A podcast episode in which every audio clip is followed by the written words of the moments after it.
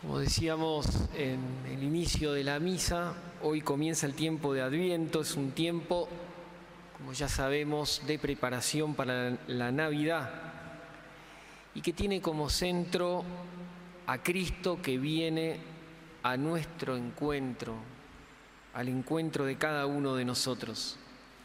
Por eso estos días, hasta que llegue el día de la Navidad, son un entrenamiento una práctica, una peregrinación para llegar a la celebración de la Navidad bien preparados y celebrarla con todo el corazón y llenos de alegría y de fe.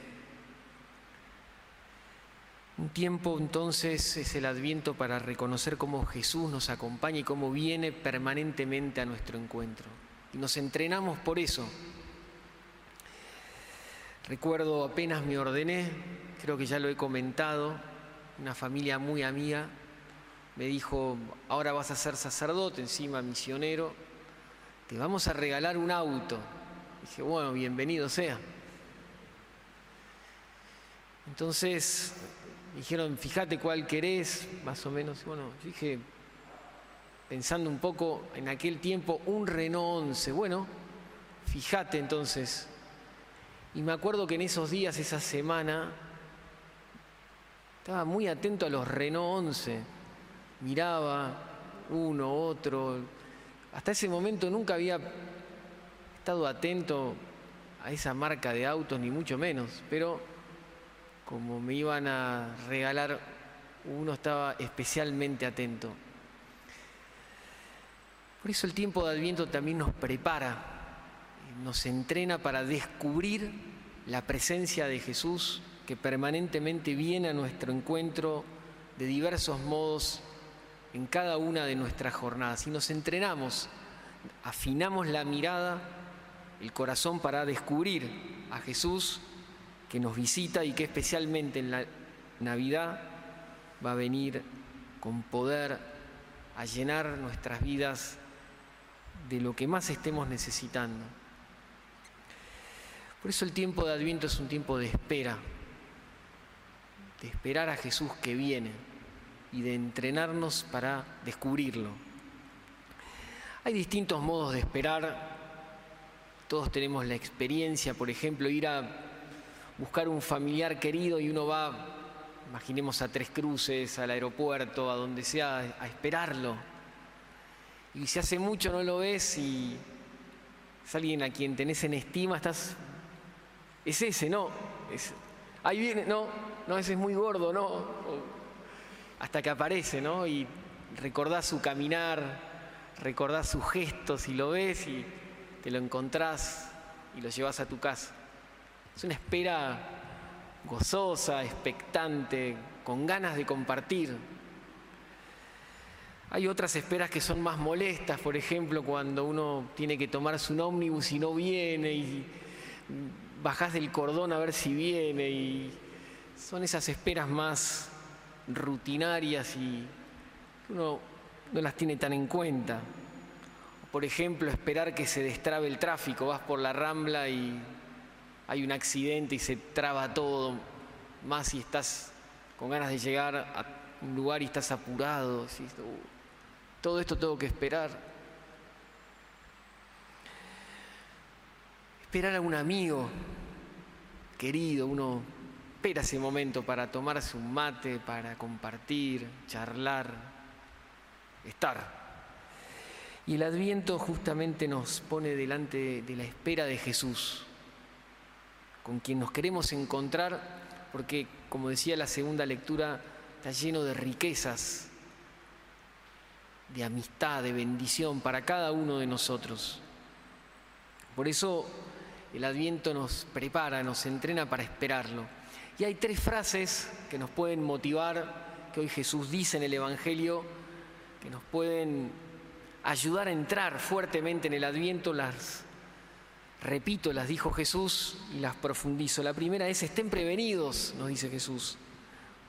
Es decir, nos está invitando, estén para descubrir mi presencia, está concentrado, trata de estar concentrado en lo que tenés que hacer cada día, Eh, por más que sea fin de año, no te desalientes, no bajes los brazos, seguí ofreciéndome el estudio, seguí ofreciéndome tu trabajo, las dificultades que tal vez te salgan al paso, tus alegrías, seguí concentrado. Estén prevenidos significa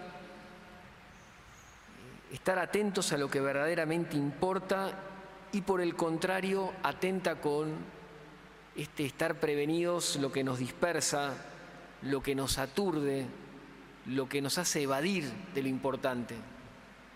Estén prevenidos, nos dice Jesús, porque estoy por venir. Hace unos años atrás estábamos en una de las casas de la Sociedad San Juan, la estábamos fundando en Córdoba, y esos primeros días en los que llegamos no teníamos nada, realmente. Por distintas desventuras tuvimos que ir a parar una casa y no teníamos literalmente nada. Apenas conseguimos unos cajones de fruta y eran la mesa, la silla. Y era un domingo al mediodía, teníamos unas empanadas, estábamos con otro, con el padre Cristian, muchos lo conocen seguramente, comiendo, no éramos sacerdotes todavía. Y de repente escuchamos que la puerta del patio, un patio muy chiquito, se abre. ¿Quién será el atrevido de entrar en nuestra casa sin llamar a la puerta? Abrimos la segunda puerta y apareció el obispo del lugar. Era alto, con una sotana. en ese momento me parecía gigante, ¿no? Monseñor, bienvenido. ¿Cómo andan muchachos? Bienvenido, Monseñor, no tenemos que ofrecerle para comer, no hay problema. Y ahí se sentó con nosotros en los cajones de fruta, ¿no? Comiendo las pocas empanadas que teníamos nos sorprendió. Bien, el tiempo de Adviento es un tiempo para estar prevenidos, para estar atentos a Jesús, que nos quiere bendecir. La segunda palabra que Jesús repite en el Evangelio de hoy es velen, estén atentos, velad, que es una palabra que significa estar en vela. Para entender mejor qué significa velar, tenemos que apelar a lo que hicimos al inicio de la, misa, encendimos una vela. Estar en vela es pasar la noche despierto por algún motivo. Yo alguna vez he pasado una noche en vela, por ejemplo, orando. A veces con el Padre Santiago nos quedamos orando este, por alguna intención y nos vamos ayudando, ¿no? Cuando uno cabecea de sueño, el otro le dice, dale noche, ¿estás bien? No, sí, sí, sí. Y así nos vamos motivando, ¿no? Por ahí a medianoche nos tomamos un café, compartimos y después tiramos hasta las 6 de la mañana y ya dormimos un poco, ¿no? Estar en vela significa estar atentos, no dormirse. Y en el sentido espiritual de la palabra nos dormimos, por el contrario, cuando nos caemos en las tristezas, cuando caemos en nuestras rebeldías, durezas de corazón, cuando experimentamos que ya no tenemos más remedio y las culpas nos ahogan, nos dormimos, nos desalentamos, o cuando caemos en el acostumbramiento, bueno, vamos a hacerlo de vuelta, total, como sin ganas, lo que tenemos que hacer o cuando nos dormimos, cuando nos caemos en la pereza o nos dejamos llevar.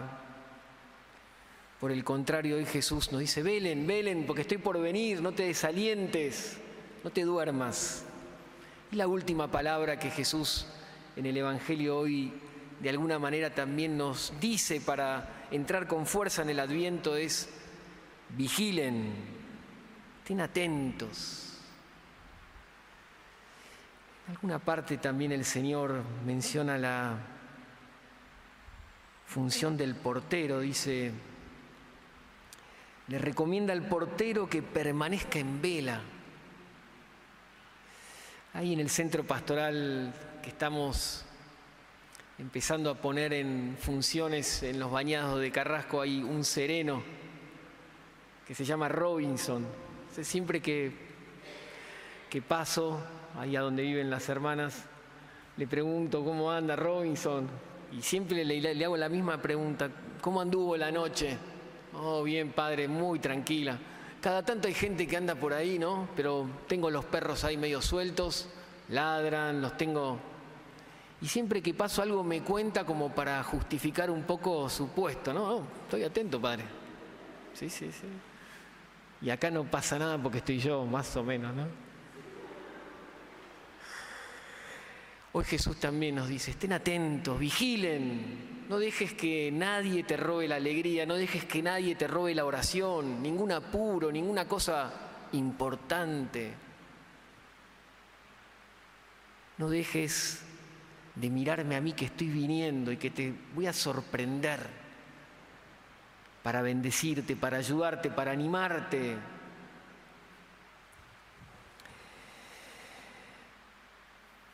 Dos consejos para vivir bien el adviento. El primero, creo que puede ser útil. Invito a vivir la misa diaria.